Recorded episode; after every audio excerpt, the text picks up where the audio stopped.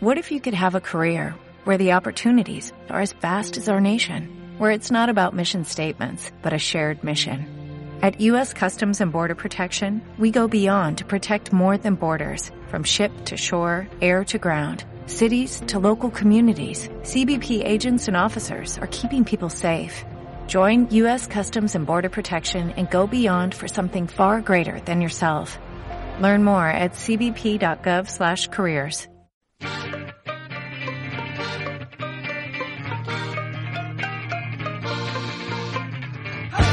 fútbol nacional e internacional, la actualidad del deporte desde la banca. El verde que te quiero ver de Atlético Nacional continúa con la resaca tras ganar la Copa Libertadores de América.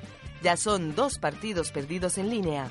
Los dirigidos por el profe Rueda buscarán este domingo enderezar el camino cuando enfrenten al Blanco Blanco. El rojo se quiere seguir haciendo poderoso en la Liga Águila y espera este fin de semana en el clásico de la fecha ante el Deportivo Cali una victoria que lo encumbre en la cima del fútbol profesional colombiano. Mariana quiere repetir la hazaña y bañarse de gloria en un río dorado. Catherine a un salto largo de su consagración olímpica. Rigoberto espera pedalear a la gloria. Los ojos del mundo están en Río y en Desde la Banca ya estamos en modo olímpico. Continúa la pretemporada de los equipos europeos y en nuestro programa le contamos todas las novedades que presentarán los colosos del viejo continente para el inicio de una nueva temporada. El Tigre continúa en racha goleadora. El poderoso ya está en los cuartos de la Copa Águila. Israel en la cuerda floja de los embajadores. Zlatan y Mou, una llave que pretende hacer historia en la Premier League. Marlos listo para consagrarse en el fútbol español. Comienza desde la banca. Dirige José David Duque.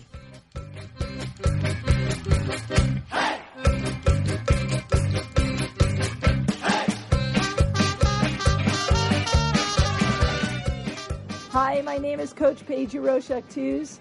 I'm the head women's tennis coach at the University of Miami. I would like to say hi to my friends at Desde la Banca, the best sports program in the radio.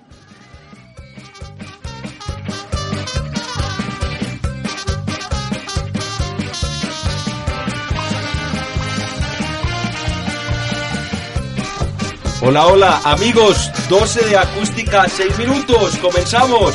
Muy buenos días, tardes o noches para nuestra multitudinaria e internacional audiencia. Pero por favor. Que se suma a esta la emisión número 59, sí señores, 59 de desde la banca. Hoy con un programa absolutamente lleno, cargado, repleto de información. Estaremos analizando lo que fue la fecha número 6 de la Liga Águila, también lo que se viene con la fecha número 7, lo que serán los choques por cuartos de final de la Copa Águila y por supuesto la actividad olímpica, porque estamos en modo olímpico, porque los Juegos de Río de Janeiro tienen su inauguración el día de hoy. Como siempre, a través de acústica en la emisora digital de la Universidad EAFIT.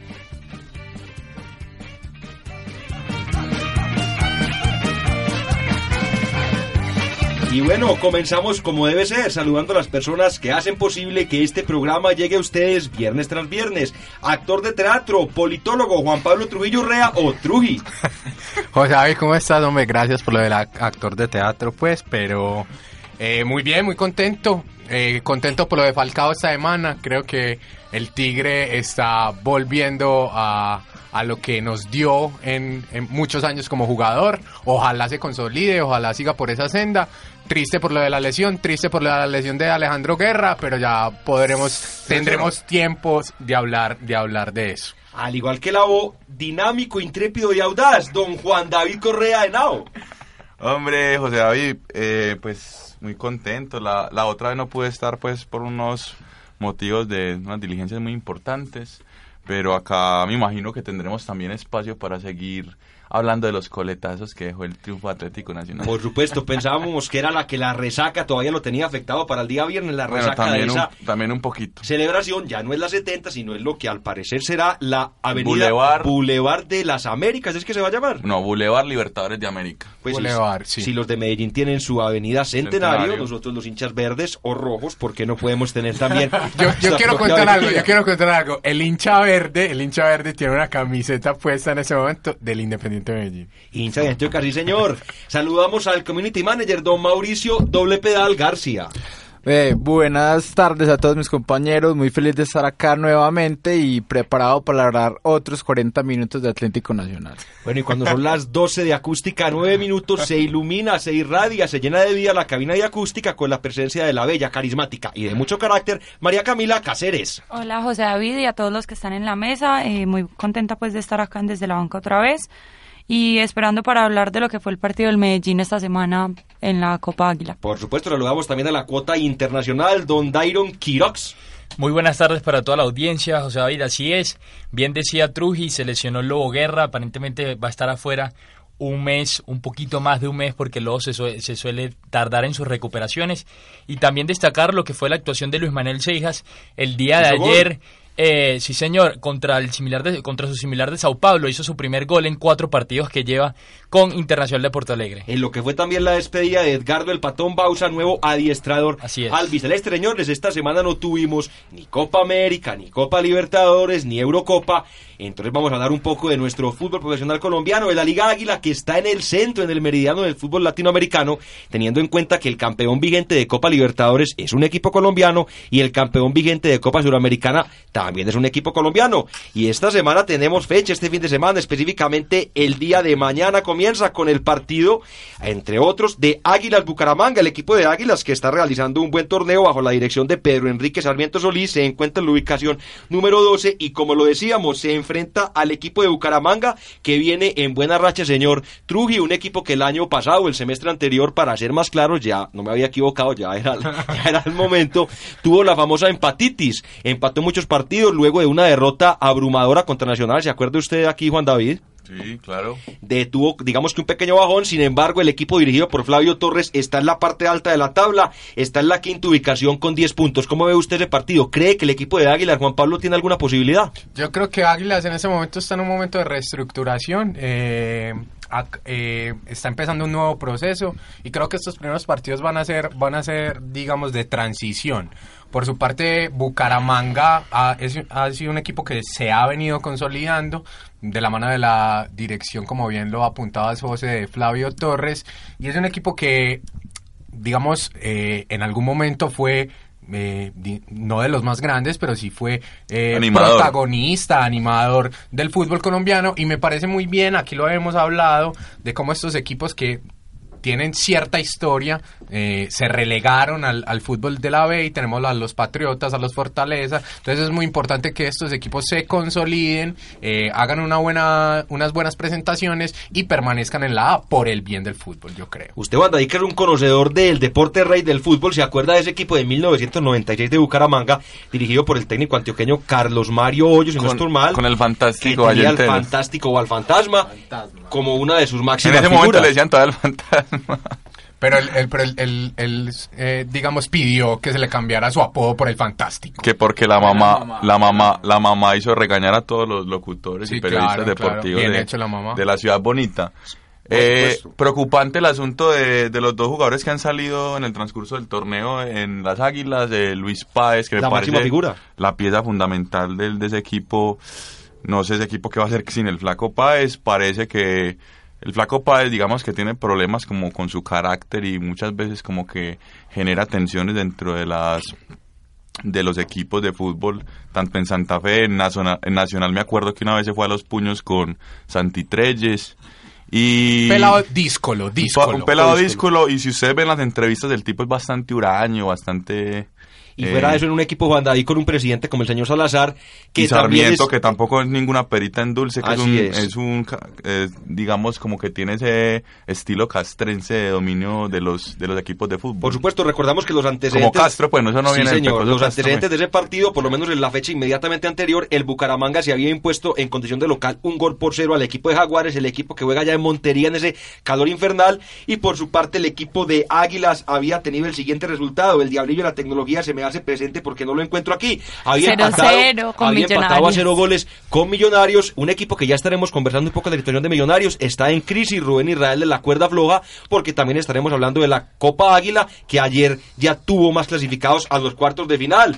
También otros partidos que se realizarán el día de mañana, Fortaleza Chico, realmente un partido que no, no levanta muchas, digamos que muchas alegrías, Boyacá Chico Mauro, un equipo que está peleando por el descenso, el equipo dirigido desde la parte administrativa por Eduardo Pimentel, uno de los jugadores más temperamentales, ese sí que es temperamental, y desde la parte técnica, se me da en este momento el nombre, el que siempre fue el, el ayudante de Hernán Torres, el Chusco Sierra. El Chusco, Chusco, Así es, y es preocupante lo del Boyacá Chico porque llevan exactamente cinco partidos sin ganar y casi que cinco partidos sin anotar gol. Y eh, preocupa pues cuando vamos a ver la tabla de promedios porque el equipo está, si más me equivoco, está a unos seis puntos del último que es Fortaleza. Pero O recuerde- Jaguares, no, no estoy bien El señor Juan David. Correa tiene, tiene una apreciación muy puntual que hacer Sí. sobre el tema del El Boy- Chico. Sí, eh, si ustedes no vieron de pronto la otra vez que entraron a la cancha los fanáticos hinchas del Boyacá Chico del conjunto ajedrezado que,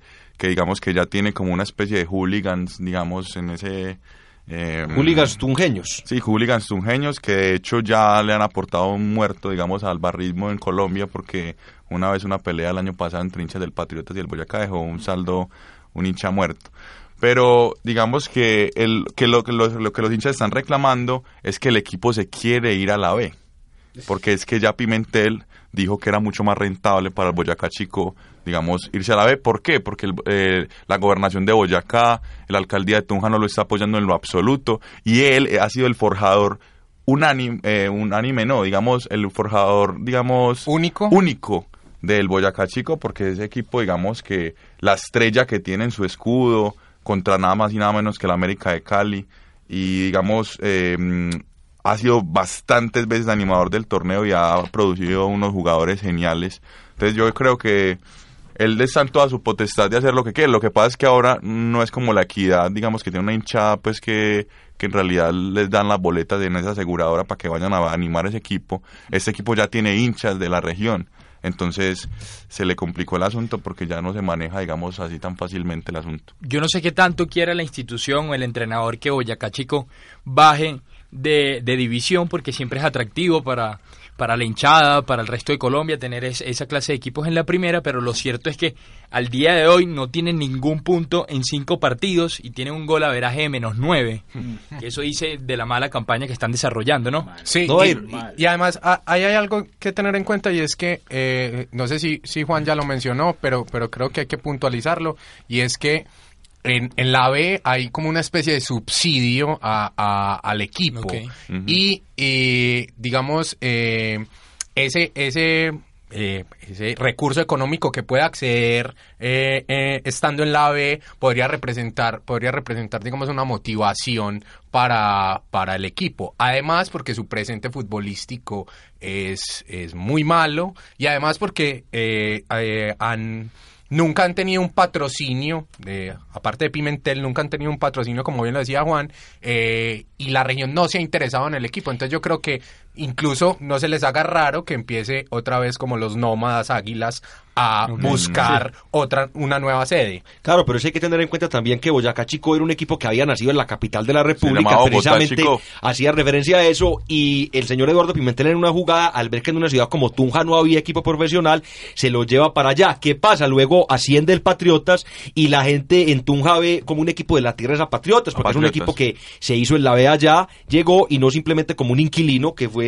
lo que pretendió hacer el señor Eduardo Pimentel. Pero igual se afincó, digamos, ya como hecho raíces, digamos, en... en Está de séptimo, en- está en de séptimo Boyacá. ahorita en la liga. Y sí, el asunto es... va- La gobernación, digamos, sí apoyó, si ustedes no saben, la- el estado de la independencia de Tunja es desproporcionado para una ciudad como Tunja. Tunja es una ciudad de 120 mil habitantes y tiene un estadio de, eh, de capacidad de 32 mil personas. O sea, le cabe casi un cuarto de la ciudad. Pero eso lo ampliaron fue para poder jugar Libertadores cuando quedaron campeones. Lo ampliaron para, pero es el Boyacá, pues la O gobernación sea, de Boyacá le echó la mano no al nos, drill. no nos queremos ir a jugar a Bogotá, a la Libertadores, nos quedamos acá, esta es la casa de nosotros y ampliaron el estadio. Y sí, después de que fueron campeones, digamos que ese tipo de cosas se, se dan en ciertas ciudades. Pero bueno, vamos a esperar a ver qué pasa pues con el... Tampoco es que este están tan lejos del resto de la tabla, porque ya los siguientes equipos que le siguen es Alianza Petrolera, que tiene apenas dos puntos. Cortuluá tiene tres puntos, ahí ya se empieza a salvar de la zona de descenso.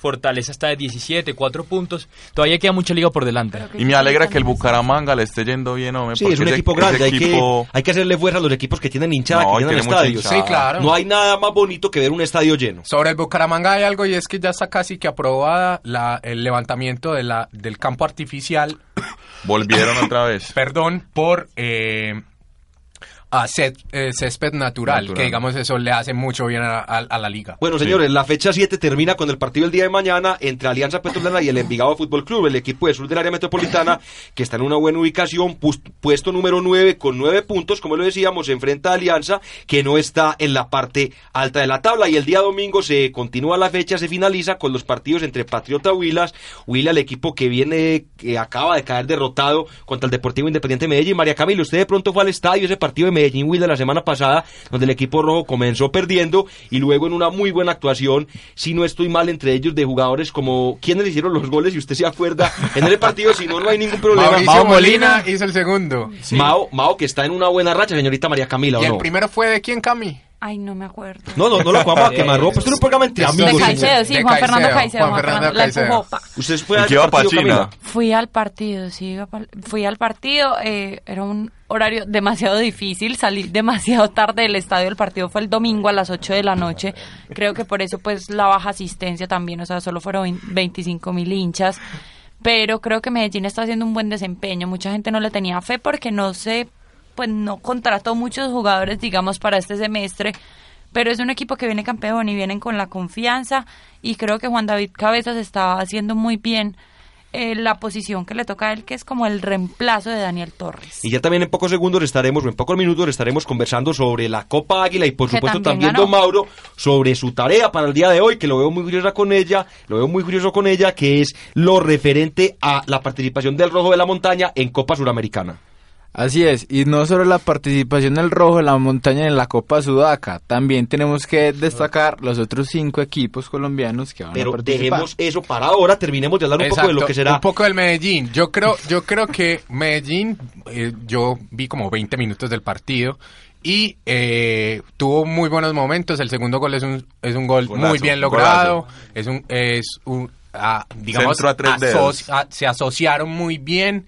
Hay una elaboración de juego muy clara eh, y, y yo creo que el Medellín puede, puede ser uno de los protagonistas del torneo. Ese centro que metió Mauricio Molina, o sea, el pase Sí, que hizo Mauricio maravilloso, para que luego lo maravilloso. metan en y, el centro. y ah, sí. Dale. No, y el señor Trullo les quería compartir una, una colombiana, digamos, que, que hace pues como muy simpático el fútbol colombiano como siempre. Igual ya lo habíamos hablado, yo creo, pero pero hay que volver a puntualizarlo. El señor el señor Juan Fernando Caicedo no fue a China porque tenía una demanda de alimentos. El señor. ¿En serio? Una demanda de alimentos. Bueno, ahí está pues. de recordemos que recordemos que el Deportivo Independiente Medellín se enfrenta en esta fecha al equipo de Cali, al Deportivo Cali que viene en una muy buena ubicación en la Liga Águila, está en el puesto número 3 con 10 puntos Dairon, un equipo como el Cali que nos tenía acostumbrados a verdaderos kinderes, jugadores todos por debajo de los 23 años y ahora ya con Mario Alberto Yepes como técnico titular y con la posibilidad de haber contratado trajo jugadores veteranos como Abel Aguilar, entre otros, subiéndole el promedio de la edad. Aquivaldo Mosquera. Aquivaldo Mosquera, lo cual es también una medida inteligente, es tener un jugador veterano en una posición importante y lo puede acompañar, al igual que hizo Nacional en Copa Libertadores, poniendo un jugador como Davinson Sánchez y Alexis Enríquez, lo mismo hacer en el Deportivo Cali, un veterano con un joven, que el uno tenga la experiencia, cuándo Sí. llegar y el otro la velocidad y la fuerza bruta. Sí, yo creo que es un papel es un papel importante lo que está haciendo ahí Mario Alberto Yepes porque suele pasar en los equipos jóvenes y fue lo que le pasó a Águilas Doradas este semestre que sacan jugadores muy buenos y, y ya para la siguiente temporada dejan de contar con ellos porque ya los, los equipos, los clubes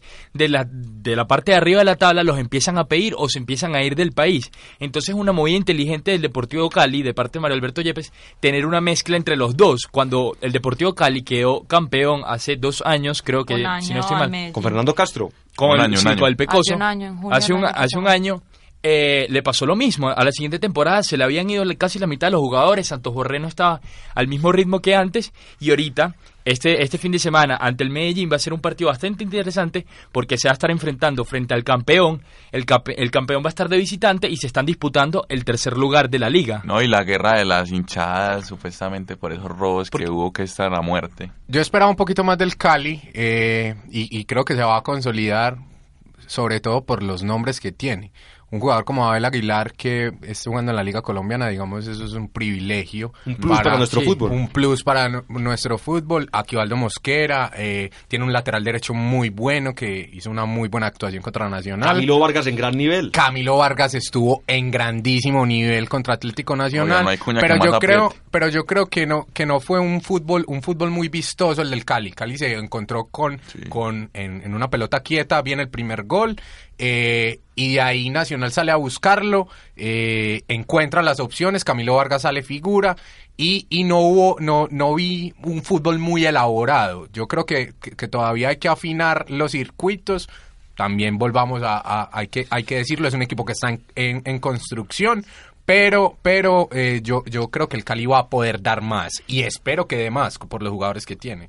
Yo quiero hacer un paréntesis ya para cerrar lo que es lo del equipo azucarero y es eh, pues darle el sentido pésame tanto a los familiares como a la institución porque esta semana Sí. vienen de perder dos jugadores juveniles en un accidente de tránsito, Giancarlos Riasco y Sergio Zapata perdieron la vida esta semana, Ahí jugadores de menos de 20 años. Así y creo es. que ya habían perdido la semana o- eh, La semana pasada- la la, semana la pasada- vida en la semana pasada algunos. Sergio Zapata y esta semana ya el ¿Qué lunes fue lo que les pasó? No, lo que pasa es que ellos habían Un tenido un accidente. hace como dos o tres meses, de manera inmediata. Falleció uno de los No, jugadores, no, el otro se encontraba en estado 20 crítico. días. Crítico. Sí, hace en una, 20 días, en una unidad de cuidados intensivos y lastimosamente murió esta semana. Señores, de acá puede salir el nuevo líder del fútbol colombiano, teniendo en cuenta que el Deportes Tolima enfrenta a Millonarios y en caso de que el equipo embajador llegue a ganar ese partido y teniendo en cuenta que Santa Fe, que es el segundo, tiene su partido aplazado, en caso de ganar Junior, el, perdón, los equipos de Cali o Medellín podrían ser los líderes. Con 13 puntos, señores, la fecha se cierra con los siguientes partidos.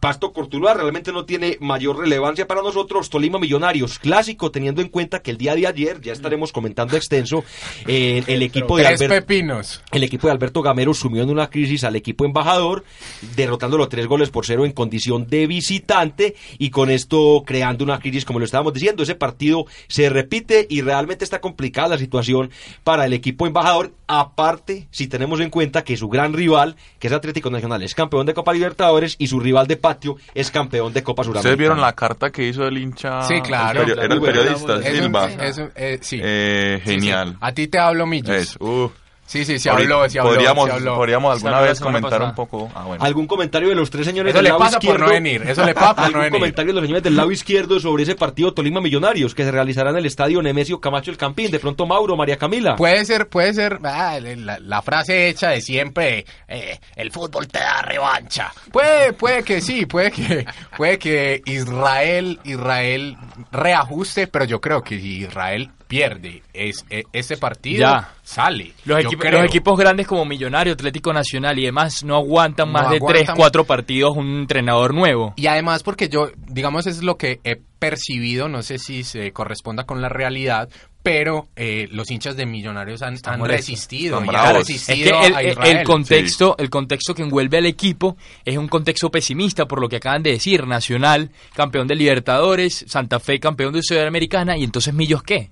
Y- Ahí están esperando. y yo creo Bueno, que los mí- hinchas no le perdonan esa manera como salió de las finales, que era un partido que había remontado, que estaba, que, que, que lo tenía ahí y, y En se dos dejó minutos. ganar de- y en dos minutos se dejó ganar del Junior. Pero yo creo, o sea, y, y me preocupa mucho porque igual es un equipo que es muy importante para el fútbol colombiano y que no le vaya a pasar lo mismo que al América de Cali, que por la mala dirigencia o algo así, pues desciendan o, pues sí, que se vayan a la B o tengan más crisis porque Millonarios es un equipo grande y es un equipo con, o sea, por ejemplo, a mí como hincha, A mí me gusta ir a ver al Medellín jugando contra Millonarios. Más que todo ganarle a ese equipo. Sería, sería desastroso y maravilloso al mismo tiempo. No, ¿Usted sí. pasa? una temporadita no, a mí no Sí, me una choca, a mí no me chocaría que No. una temporadita Una para la B. temporadita, una sí temporadita. Y que. Nacional les quedara No, ¿Para pero es qué? una trampa. Mire ¿Para que qué? ¿Para que suba Orso Marzo y Es juegue verdad, Medellín verdad, Orso Cami, Marzo? estamos no. de acuerdo contigo, pero te voy a decir una cosa, Un mira que no es tan fácil, América, mira que no es tan fácil, ¿cuánto lleva el América? El América lleva ya. Pero porque les pasó lo mismo que Eduardo Pimentel. Sí, de es estar de en la ahorita. un negocio. Están, Sí, es verdad. están Pero hay una, co- una cosa es del Boyacá Chico, un equipo sin hinchada, Y otra otra cosa es Millonarios. Bueno, señores, se nos va acabando el tiempo y tenemos que hablar también del partido que cierra la jornada, la fecha número 7, el partido entre el bicampeón de América y el campeón de América, porque es el duelo que enfrenta a los dos campeones de Ya Colombia de Copa asunto. Libertadores. Sí, señor. Nacional Once Caldas, señor Juan David Correa. Eh, no, pues la verdad no sé, no, no he escuchado a Rueda, pues si vamos a salir otra vez con esa nómina totalmente alterna o si, pues, si les va a seguir dando descanso a los triunfadores. Pero es que, o, ¿qué tantos triunfadores tenemos hoy en día ya en Nacional? Son muchos los No, que son han ido. muchos todavía. Ah, no, pero se han ido pues los que... Y son muchos los que no están porque están en los Juegos Olímpicos. Está Sebastián Eh, Pérez allá, está- Exactamente, entonces, no, digamos que no podemos seguir tampoco con ese equipo tan improvisado, porque, digamos, el Cali incluso, pues, padeció ese segundo equipo de Nacional, tampoco es que sea, digamos, como muy, muy, Novato. muy malo, muy novato, ya tienen como su cancha y tienen su, su experiencia. No están debutando. No, no están debutando. No y tiene, debutando, jugado- no están- tiene jugadores con experiencia que no tienen tanto dominio, pero como por ejemplo Pacho Nájera, Pacho está ahí Nájera, jugando claro. todavía. El, el caballito Diego El Arias. Caballito Diego. Arias. Luego Guerra se va a perder el A mí, partido, ya habíamos dicho. a mí lo que me preocupa de Nacional realmente para el- todo el semestre y para todos los torneos que vamos a disputar es el reemplazo de Alex Mejía. Me parece que es una posición que en este momento no hay quien, digamos, la supla y me parece muy difícil, pues, de cara pues a jugar el Mundial de Clubes que no tengamos un jugador. que es el gran objetivo del equipo verde de Antioquia, porque ya está confirmado que Nacional, en caso de clasificar a las finales, que Se troca. que lo logre hacer, le tocaría dejar aquí casi que un tercer equipo, porque el primer equipo y los principales suplentes tendrían que ir a jugar No, ese torneo y importante. si estamos jugando semifinal o final de Suramericana, no la po- no nos no tendríamos que dejar un equipo suplente. Y hay que poner cuidado, señor Juan Pablo, con ese partido del día domingo. Ya Nacional suma dos partidos en línea perdidos. Hablábamos del partido contra el Deportivo Cali y también a mitad de semana, partido que estaremos conversando en un momentico, perdió en condición de local con el Real Cartagena. Un buen equipo. Le enviamos un fuerte saludo al señor Jonathan, el mago de la consola, hincha de la institución, pero con todo el respeto, Nacional no puede quedar eliminado con un equipo como el Real Cartagena, que es un equipo que está en la B. Sí, sí, sí, yo, yo creo que sí. Y digamos, el partido fue algo atípico. Eh, nacional. Fuiste, fuiste, Nacional. No, no fui, pero digamos, vi las, vi las imágenes y, eh, y, y lo seguí pues como por internet y, y veía las llegadas que tenía Nacional. Eh, Nacional empieza ganando, el Real Cartagena empata y yo creo que Nacional por ir a buscar el segundo tiempo, el segundo tiempo no, el segundo, El segundo tanto, eh, se descuida atrás y en una jugada rápida eh, el, el Cartagena en un- una muy buena jugada hace el segundo gol. Yo, yo, yo comparto la preocupación de Juan David con respecto al tema de, de Alexander Mejía, creo que es el jugador que hasta ahora no tenemos reemplazo. Digamos, el abanderado para hacerlo es Diego Arias y, y esperemos que, que sea así, porque yo no veo a Elkin Blanco cumpliendo No. esa función. No, y Dieguito Arias no tiene tampoco pases largos. A mí no solo me preocupa la ausencia de Alexander Mejía, me preocupa la futura ausencia de Sebastián Pérez también. O sea, la ausencia Pero en general Uribe lo puede suplir. de lo- del volante, de los dos volantes de contención. Es, es, es cierto, la de Sebastián también sería una gran pérdida, pero yo creo que habría de pronto Alejandro Bernal, Mateo Uribe, si se consolida, podría no llegar a ser la función que hace Sebastián Pérez, porque Sebastián Pérez, digamos, eh, está en otro nivel, pero, pero lo, lo podríamos suplir de mejor manera. El que, el que no Sí. veo cómo es a, a- al señor Alexandre Mejía. Además, no veo cómo vamos a reemplazar a Davinson Sánchez. Es no una- tengo Ahí de pronto está Felipe Aguilar. Yo creo pero, que- pero Felipe Aguilar lo están que- vinculando en Italia, ojo. Además, además es un jugador muy crudo. Y ojo que a Borja también lo están vinculando en, en En el Napoli. Napoli. Oigan, ¿y Por la Wilmar Barrios. Wilmar Barrios era el jugador que tenía que traer al Atlético Nacional y no lo trajo. Boca Negra aparentemente se Al va también para el Pachuca. Pero Para el a- Pachuca. hablando de Sebastián Pérez también, Dairon, yo creo que ese negocio está un poco embolatado. Mucho se hablaba Sí, del de, grupo su partida, inversor. de su partida al fútbol español específicamente. Sin embargo, según escuché yo ayer en un programa de radiodifusión nacional, ¿cómo le parece la palabra señor Eh, Trujillo? qué mal, qué maravilla. Ese negocio está un poco dañado y tampoco es un misterio. Yo creo que, hay que ser claro. Sí. Sebastián Pérez está en un bajón de su fútbol. No es el mismo de las primeras fechas de Copa Libertadores. Y con la selección Colombia que ya estaremos hablando, tampoco es que ha tenido muy buen presente. Pero hay otro, pero hay otro, hay, hay otro negocio, José. Se habla de que un grupo inversor, más o menos lo que, como lo que hicieron con Jonathan Caleri, eh, eh, el jugador de Boca, que ahora está en Sao Paulo y creo que se va a ir a un equipo europeo, eh, un grupo inversor adquiriría los derechos deportivos de Sebastián Pérez y buscaría ubicarlo en un equipo de Europa o incluso un equipo de, de Latinoamérica. Lo de Sevilla yo creo que se cae porque a Sevilla llegó Craneviter y, y llegó otro volante argentino que en este momento se me escapa el nombre, pero, pero yo creo que lo del grupo inversor sí está muy encaminado. Bueno, señores, ¿algo más que decir sobre la Liga Águila o podemos pasar a la Copa porque don Mauricio Doble Pedal García y la señorita Cáceres están un poco desesperados para hablar de la buena actualidad de su equipo. Del de golazo de Montaña. Lacio Córdoba, qué maravilla. Golazo, a ver, don Mauro, Así es. Y nuestro compañero Trujillo habla de un partido atípico entre Atlético Nacional y Real Cartagena. El partido, digamos que fue atípico no solo por la parte deportiva, sino extrafutbolística. Porque si ustedes se dieron cuenta, esta nunca había pasado. En el Atanasio jugaron los dos locales el mismo día. Eso, ¿Qué eso, eso les iba a preguntar. Que, Es falso. Que si no hubo, digamos... Ah, llegó ¿Qué la pasó? señora No, no, no, no, no, no. Llegó la pasó. señora Ah, que ya se había dado. Ya había La- pasado, ya había hace pasado. seis años pasó, jugaron los dos el mismo día, pero no. Ya. Pero el asunto, pero el asunto es que Oh, no hubo enfrentamientos, desacreditarme, no hubo Camila. enfrentamientos entre las hinchadas porque No. Creo que no, creo que no. De hecho, una muy buena presentación de las ambas hinchadas. Y esto es lo que pasa cuando prestamos el estadio para cosas que no Les son. voy a decir una cosa. Y vi, lo vi en una foto de la página Barras Bravas. Sí, ¿Todos barras bravas fotos. Punto Barras TK. Bravas Col, no, era, Ah, bueno. era en... El cartón, el cartón. Aquí el estuvo. cartón en Instagram. Ah, ¿Lo vieron? Maravilloso, maravilloso. no, no, no. ¿Cómo decía? era- bueno, el cartón espéreme decía. un segundo. Yo, Pero escríbilo, escríbilo. no, te Pero- lo voy a mostrar Camila, y también no. te lo voy a leer. Decía- decía. Porque me etiquetaron. No, ese Es que no. la señorita, después de haber estado en Era cuanta una televisión... silla, eran una, pues las sillas del. Atanasio y un cartón que decía rojo. Aquí estuvo sentado un campeón continental hace un rato. ¿Qué sentís?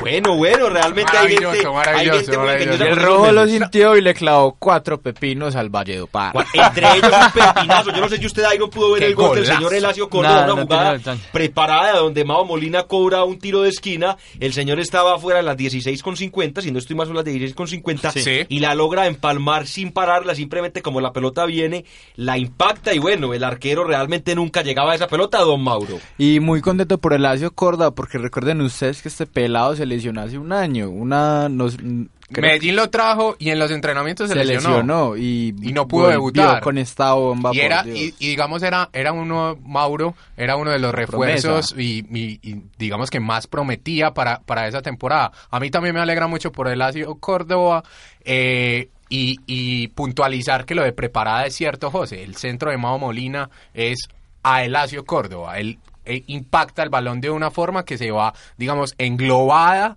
y, y llega a, a, a- a que Elacio lo pueda impactar. Así es, y el nivel que está teniendo Mauricio Molina en estos Sí. momentos es Está como- para ser titular, yo creo. está para ser titular y está jugando como si tuviera 10 años menos. Sí, está metiendo muy buenos pases. Porque ya tiene por como Dios. 48, ¿no? Tiene 40 30, y- él es del 80. El 51, 51, 56. 51. Bueno, señores, recordemos que el Deportivo Independiente de Medellín, tras imponerse en esa llave, repetirá lo que fue la final del semestre inmediatamente anterior frente al equipo Junior de Barranquilla en un duelo que, digamos, pretende o por lo menos la idea es que va a sacar realmente chispas. Ahora recordemos el equipo barranquillero dirigido por el maestro Giovanni Hernández. por el principito. Sí, señor. El, el equipo barranquillero, pero vení José, yo, yo tengo una duda ahí. Eh, la, la serie ya se definió. Ya, ya esas Ya, llaves, ya. ya, esa esa llave está lista. Mire, ese, La ese- única que está abierta es la de Nacional. No, siguen otras llaves, ya, ya está definida. Aquí, aquí te las tengo. Si quiere, vamos hablando también un poco, o de- dejamos el tema de Medellín ya, o hay algo más que decir sobre el Pero equipo ¿cómo rojo de la? No, Montaña. felicitar a entonces- Ya te Lazio. explico, ya te explico. Ajá. Felicitar a Lazio y ya.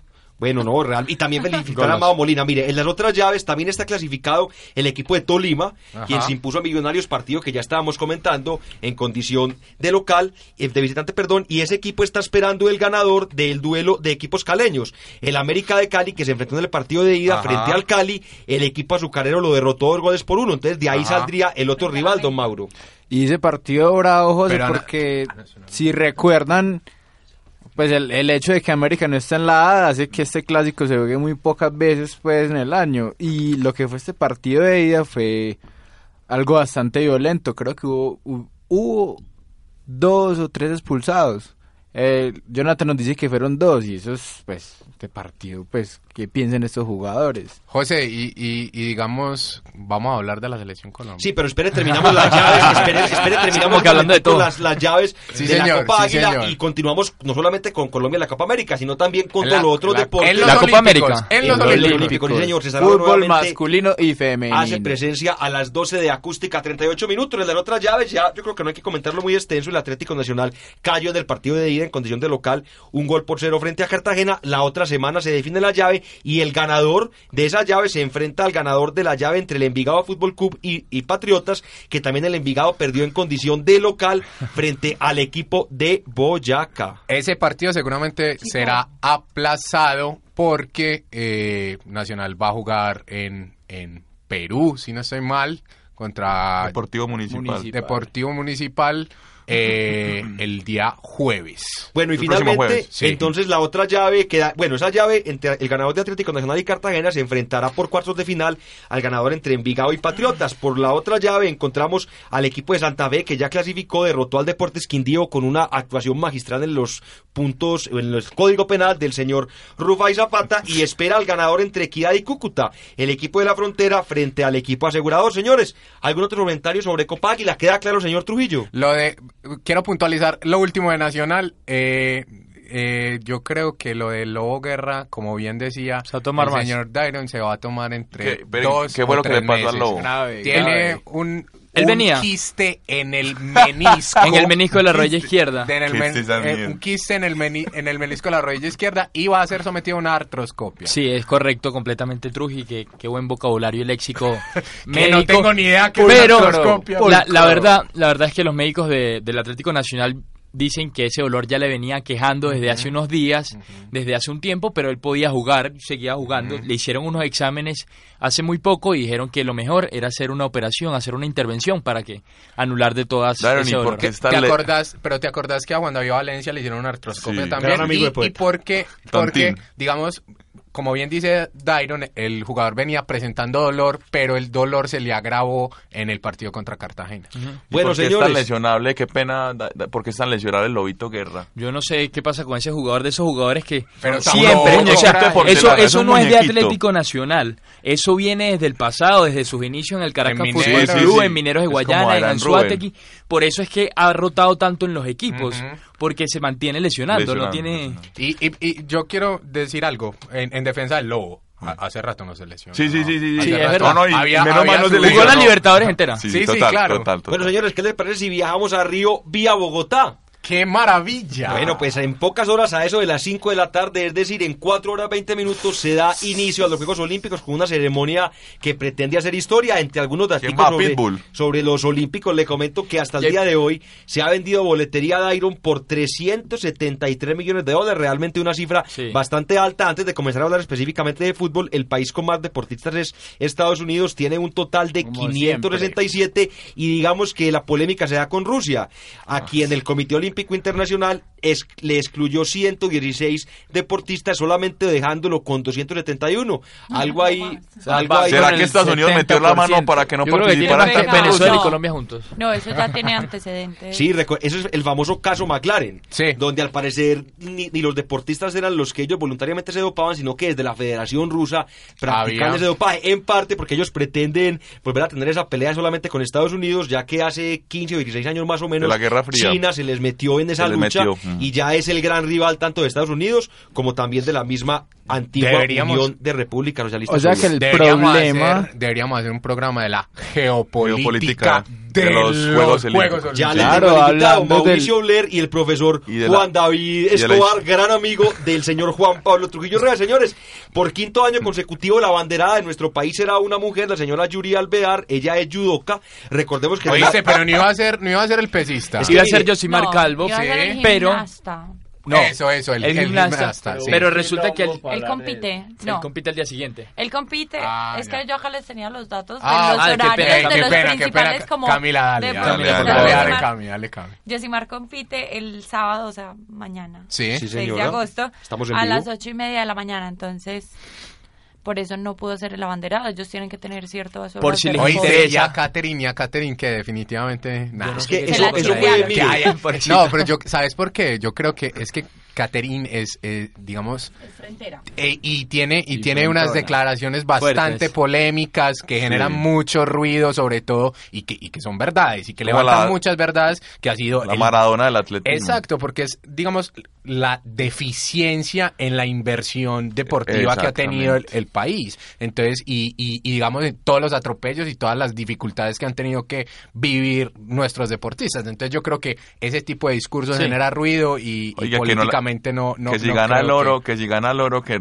que Santo no la tuitea ella, pues. No, Eh, ella, no, no. ella no tendrá ningún problema en responderle, Responderle. como don Harlison Pantalo. Señores, le decía que en el año 2000 había sido la banderada María Isabel Urruti, en el año 2004 Carmenza Delgado, no ver muy Ex conocida. senadora María Isabel Sí, señor. ¿Cómo le parece? En el año 2008 fue María Luisa Calle, medalla de bronce. Recordemos una medalla muy sufrida, le había sido retirada por parte del Comité Olímpico. Oíste, pero eh, sin, sin, ser, sin ser horrible, sin ser horrible, sin ser horrible. Esta, esta señorita ha sido muy reiterativa en el doping, ¿no? Sí, pero es la única vez, es la única vez que una medalla olímpica ha sido devuelta y Sí, fue sí, a sí, ella. Sí, sí, señor, pero sí, a- señor. hace Pero poco, hace poco Sí, ya, tuvo en otro los escándalo. Panamericanos. Pero En es los lo mismo. Panamericanos. Pero le la dañaron la misma imagen. cosa. No, lo que pasa con ella es lo mismo. Es que ella consume un medicamento que tiene Eh. un componente Ah, el cual ya. es positivo al doping. Ya, ya, ya, ya. A ella le salió en Panamericanos, pero ella dijo, yo ya, ¿cuántos años tienen? Como No, María 45. Luisa? Como Ah. 45, 46. Ella dijo, yo ya que me voy a poner a pelear con la Sí, federación ya. a que me ayuden a defenderme Ya, ya, para ya. limpiar mi nombre, ya me retiro y listo. Qué claridad de la señorita María Camila Cáceres. Impresionante, Claridad meridional, señores. En Pero el acá año hasta me está 2012, esperando todavía. la bandera de Londres fue nuestro sueño olímpico. La señorita Mariana Pajón, que como lo decíamos los titulares, Ay, tan linda. espera bañarse en oro esta vez en las aguas de Río de Janeiro. Y finalmente, como lo decíamos, en el año 2016, la señorita Yuri Alvear, judoka ella. Yo tengo la pregunta, la curiosidad de cuántas medallas de oro tiene Colombia.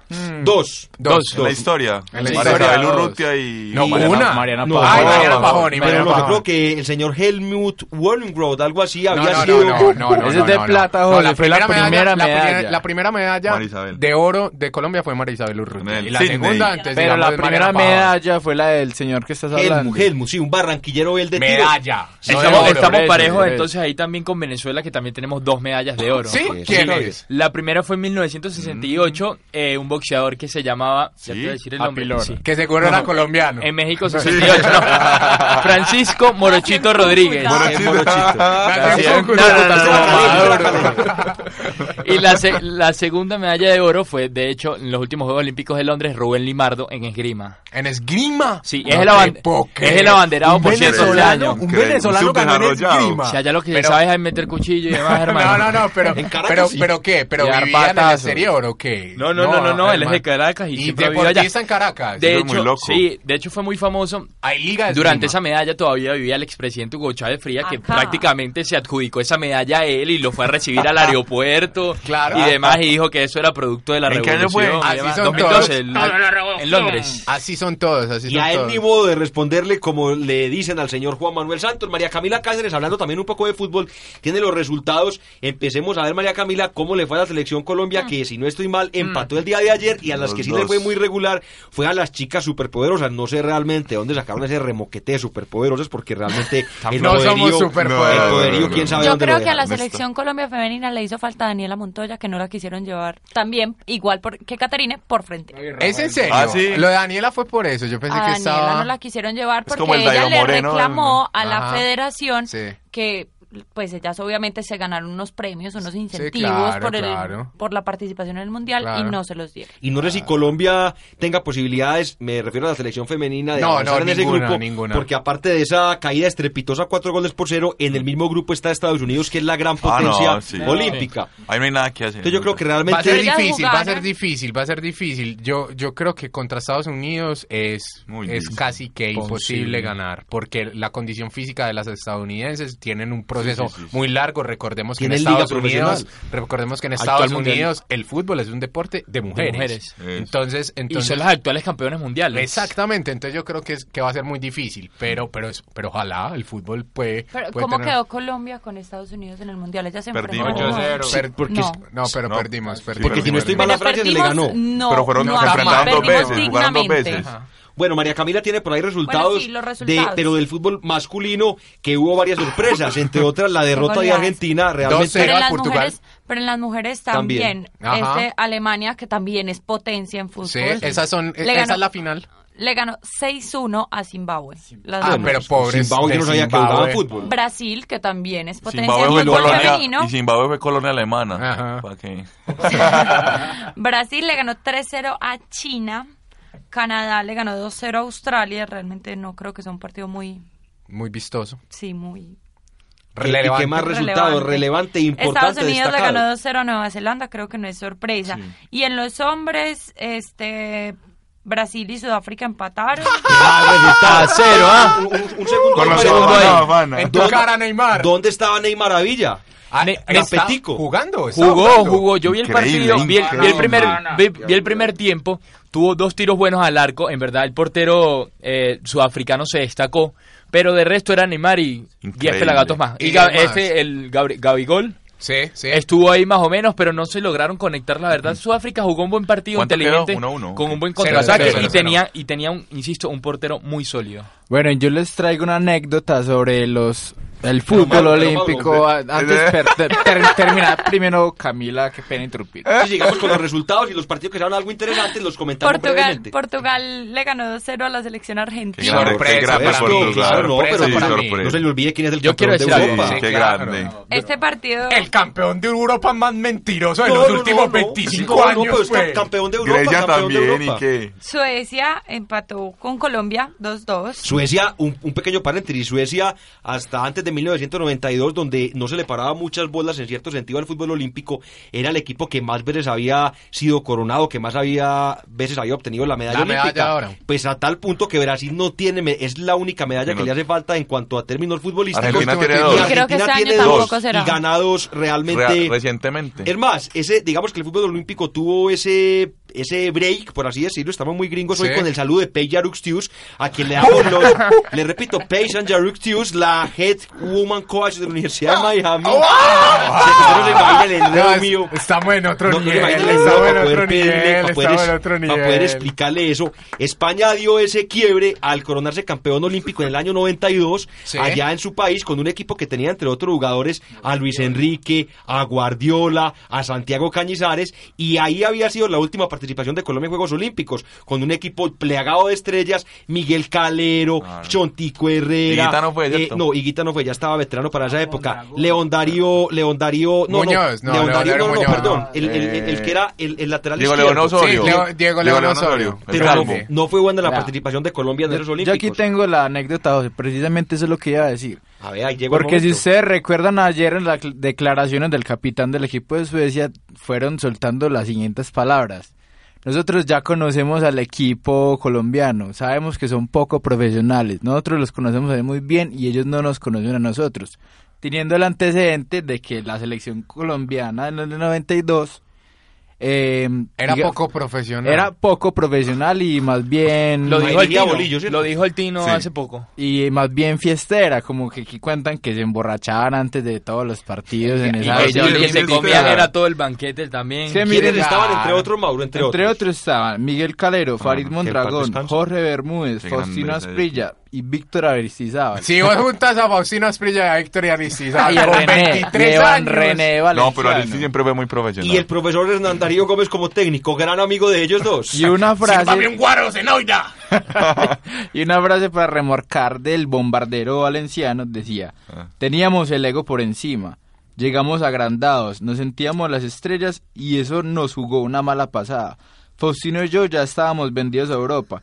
Creíamos que ya teníamos la medalla de oro colgada en el cuello. Sí, lo mismo que pasó en el 94. Y nos en el enfrentamos 90. a Suecia, Mauro. No, no. Me, me preocupa, me preocupa algo, no sé si ustedes también les levantó la misma preocupación, y es el, el futuro del fútbol latinoamericano. Es muy temprano para hablar de esto todavía, pero en las primeras rondas se vieron que los equipos latinoamericanos como mucho empataron. Colombia empató, Sí. Argentina, que es una potencia, Perdió. perdió, aunque, aunque también por ahí se le puede meter la excusa del, por el mal momento que están pasando, les negaron muchos jugadores, definieron técnico a lo último, y Brasil, que es la gran promesa a ganar estos Juegos Olímpicos, la primer, el único título que les falta en la vitrina futbolística de ellos, Sí. también empató En con su casa. Sudáfrica, La- la y en su casa, y con Neymar que dejó de jugar la Copa América. Pero para la jugar pasada- Jugaron en el Maracaná. lo- ¿Dónde jugaron? No, Eh, el de ya te Brasil. diré. Sí, porque es muy importante ahora otro Maracanazo. Cami, La salvada de esto fue Honduras, porque Honduras le ganó 3-2 a Algeria. Algeria. Ah, Ale- Ar- No, pero- ¿cómo? Pero- Al- pero- Argelia. Pero, pero, pero, pero recordemos que la, que la, la Copa del Mundo de Algeria suena en la Copa. No, estoy confundido, ¿cierto? Algeria pero ustedes, suena en la ¿por qué Copa del dicen Mundo. Argelia? Es, no, porque es que el señor Cruz tiene, un problema con su dicción. No, no, Bueno, no. en yo yo, no, no. ah, no, pero- no, estamos hablando en español. Acá estamos hablando en español. No, pero sabes que ahí hay, ahí hay una, ahí hay, digamos, como un, no hay un acuerdo, porque, porque mucha gente lo pronuncia en español como Algeria. Yo siempre he dicho Argelia, pues. Yo fue porque me enredé. Además el pueblo antioqueño, Argelia. Argelia, Antioquia. Pero, pero, ¿de qué estamos hablando? A mí se me Estamos, olvidó. estamos hablando de la actualidad del fútbol olímpico. Decía Sí. Dairon que la actualidad de los equipos latinoamericanos no es buena. Hay que exceptuar la buena participación de Honduras. Y Mauro también nos quería decir algo sobre ese respecto. El Eh, partido fue en Brasilia, por cierto. No, Ah, y el técnico de Honduras, el colombiano Jorge Luis Pinto. Mm. Ah, sí. Recuerdo, claro. pe- pero metámonos un poco en el partido de, de- Sí, de de Colombia. de Colombia. Si realmente un partido, yo no sé si ustedes lo vieron, yo vi algún pedazo solamente porque teníamos otro compromiso radial y he escuchado comentarios muy negativos sobre el arquero eh. Cristian Bonilla. Bonilla. Horrible. ¿Sabes que no? se ¿Sabes se que habla no? que se necesitaba, que se debió haber llevado un, un portero como David González, el, del no Deportivo Independiente llevaron. Medellín. Y de resto también se habló, no, al parecer no fue muy buen partido de Sebastián Pérez. El Y señor, tampoco el señor Teo-. Teófilo Gutiérrez marcó un gol, Dorlan Pavón, si no estoy mal, marcó el otro. El Pero bueno, nos quedan tres minutos, hablemos un poquito Yo no, sobre eso. yo no estoy de acuerdo con eso, José. A mí me parece incluso que Bonilla salvó a Colombia en, en, en varias ocasiones. En teoría tuvo la ver, responsabilidad del segundo gol. Diciendo pero- en teo y muy en teoría, digamos. balón porque difícil. Yo, no, convengamos algo. Para mí, eh, Bonilla es horrible arquero. Horrible. Es horrible. Pues eh, todos, de los, de que ha estado, de los que ha estado en Nacional en los últimos años, para mí ha sido el peor arquero. Pero ayer tuvo una un- buena actuación. El segundo gol, el segundo gol para mí no es tanto responsabilidad de él. Él da un, un balón largo, pero el, el defensa tenía que estar marcando al que va a coger el rebote. rechazar Perdimos los todos los rebotes. Perdimos todos los rebotes, los perdimos. Sí. Yo creo que la mala actuación de Colombia, para mí no fue mala actuación de Colombia, pero digamos, digamos los puntos flacos estuvieron más por el lado de William Tecillo, Sí. por el lado de David Balanta y sobre Sebastián Pérez jugó un partido muy discreto. Borja, Borja también. Borja, Borja. Borja no se pudo conectar en ningún momento. No se la pasaban. Gutiérrez para mí jugó Sí. un gran partido. Dairon. Un momento ahí, sí. Lo de Cristian Bonilla que decías, el balón era muy difícil porque para colmo le pica Sí. antes de que lo ataje. Digamos que no tiene el 100% de la responsabilidad, pero el mal partido de Colombia o el regular partido de Colombia pasa por un buen funcionamiento, un- o sea, un- una buena tenencia del balón. Pero cuando llega arriba, Miguel Borja, yo creo que se le subió un poco el humo a la cabeza y no está pasando el balón. No buscó ninguna vez a Teófilo Gutiérrez, lo que hacía era patear al arco. en verdad lo vi muy, muy individualista. Sí. Dorlan Pavón ahí haciendo lo que podía detrás de, de los, de los El delanteros. ¿Y usted cree de pronto que María Camila, jugador como el señor Borja, que digamos no no que no, no tiene esa memoria futbolística, nunca había jugado No. con, Con Dorlan ellos. Pavón, nunca había jugado con Teófilo Gutiérrez? ¿Usted cree que eso pudo No, ser lo que lo selección. afectó? No tengo absolutamente nada que decir porque no me pude ver el partido. Pero no, no, o- o- otro Estaba punto en débil. compromisos universitarios. Otro punto débil de Colombia que vi fue la banda lateral derecho, Eliberto Palacios. Eliberto eso, eso Palacios. fue un autopista en el Y, segundo tiempo. y David Machado también tuvo un mal partido. Y Eh, Roa. digamos, Ro- a mí lo de Roa no me pareció tan a malo. mí lo de Roa, antes iba a decir que fue lo que más Sí, rescataba sí. del partido. Sí, a mí también. Yo creo que los, digamos, los únicos dos que se rescatan fueron eh, Roa en su primer tiempo, porque en el segundo tiempo salió, y y eh, Teo. Teófilo Teo. Gutiérrez. Y Teófilo jugó un muy bien. poquito. Yo creo que va- vamos preparando todos un comentario final. Hay que destacar que los jugadores que se llevaron para reforzar a la selección Colombia efectivamente fueron unos refuerzos. Estamos hablando de que los goles los marcaron Teófilo Gutiérrez y Jordan Pavón, jugadores que no tienen la edad para estar ahí, que fueron los jugadores llamados a sumar a la selección y efectivamente se demuestra que el técnico, el Pizzi Restrepo, no se equivocó. Señores, vamos con el último comentario, don Juan Pablo Trujillo. Los hinchas del Medellín pedían a Marrugo en los Juegos Olímpicos y yo creo que a esta selección le hace falta Pudo un ser buena ficha. conductor, una persona que lleve el balón. Eh, si, si bien Teo lo está haciendo, creo que le falta le falta o- o un jugador de esas características. Su dato de cierre, señor Poet. No, mi dato de cierre, mm, no, que estoy muy contento con Nacional y vamos por la, vamos para Japón. Don Mauricio Doble Pedal García, ¿con qué dato se va a despedir? Eh, realmente no traje un dato de cierre porque estaba en clase y no pude buscar datos de cierre. Yo tampoco, yo tampoco lo traje, hombre. Pero quisiera darle un especial saludo al gran Jonathan en la consola, a Alejandra eh, y, al Musa. gran David Ricardo Murcia que se hace presente aquí en el como un gran espectador de nuestro programa. Señorita María Camila Cáceres, su dato de cierre, su comentario final. Yo sí traje un dato de cierre. Hernán Echalar se convirtió en el goleador del Medellín en la historia ¿En del equipo historia? en la Copa Águila. No, no, no, digo, no, no, equipo porque en la no, no, Copa Águila. no, no, por eso de cuál, de cuál historia, porque No, me pareció eso, muy sí. raro Sí, que sí. Hernán Echalar no, se no, convirtiera. en la Copa Eso, Águila, eso. pues estábamos hablando del ahorita de la equipo. Copa Águila Eso. y se jugó ayer, entonces, Sí, sí, sí. ayer, antier. Y el dato de don- Y se convirtió el goleador con ocho tantos, uno- eh, o sea, y puede aumentar porque Medellín todavía no está eliminado. Claro. Don Dairon Quirox. Mi dato es más informativo. La UEFA ya dijo los tres nominados para el mejor jugador de Europa.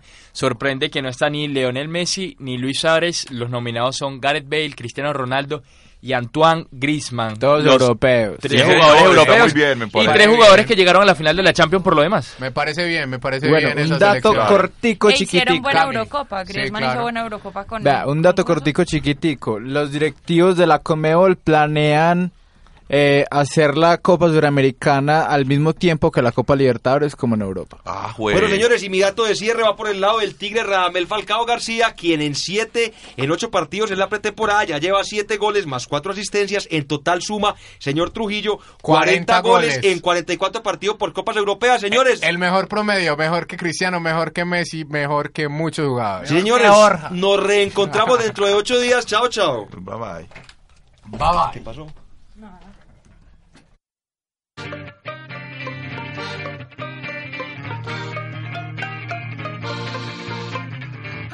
El fútbol nacional e internacional, la actualidad del deporte desde la banca.